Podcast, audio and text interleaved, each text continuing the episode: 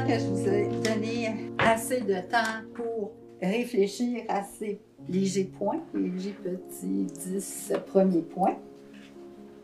Le prochain point, là, ça va être un petit peu plus euh, profond. Alors, le onzième point, observer ses références sans plus. Qu'est-ce que ça veut dire pour moi?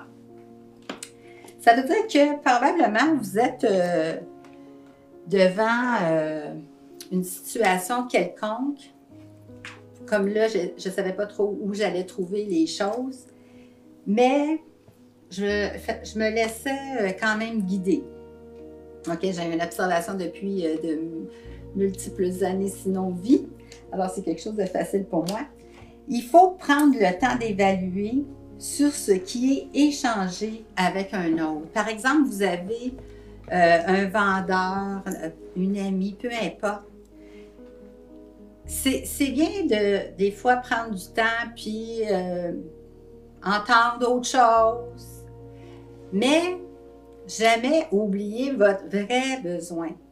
Hier soir, à la télé, il y avait un, ancien film que j'ai déjà montré en cours parce qu'on faisait l'analyse des euh, de ce qui était euh, dit dans les euh, scénarios. Et là, c'était, sans dire le titre, c'était deux jeunes enfants qui avaient vécu beaucoup de problématiques avec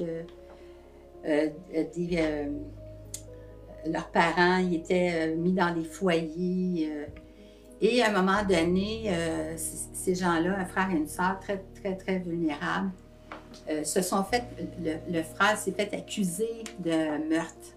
Et sa sœur, il était de pauvre milieu, vraiment, pas influençable, écoutait et demeurait, malgré tous les pires défis à surmonter, ces défis-là, justement, lui enseignaient la voie qu'elle devait conquérir. Et, moi, là, je sais qu'il n'y a pas grand monde de nos jours qui ont cette force-là dans notre, euh, dans notre société. Il faut la développer. Rester avec le besoin de revoir qu'est-ce que c'est nos vrais besoins, même en écoutant quelqu'un d'autre même en écoutant des anciennes euh, situations, des expériences de vie qui sont, comme j'ai dit, essentielles. Il ne faut pas perdre l'idée du besoin de notre propos au départ. Il faut garder le cap sur la vision en ayant une ouverture, en écoutant des expériences de vie. Ça, c'est vraiment, vraiment important. Il faut avoir la vigilance tout au long de l'échange et garder en tête les éléments l'expérience aussi, notre expérience, qu'est-ce qui nous a conduit là, qu'est-ce qu'on vient de conquérir juste avant? Il faut emmener à privilégier cette option subtile sans perdre le fil et s'assurer de garder le cap sur l'avenue, l'aventure qui consomme notre besoin sur notre prochain, prochaine étape, avoir un discernement avoir une écoute. Et ça, là, là, je vous dis, les amis, pour l'avoir vraiment expliqué souvent, qu'est-ce que c'est l'écoute? L'écoute ne signifie pas seulement avoir entendu, elle donne aussi le privilège de remettre ce qui vient d'être dit en perspective avec les réalités de nos besoins valeur, capacité à envisager, à respecter.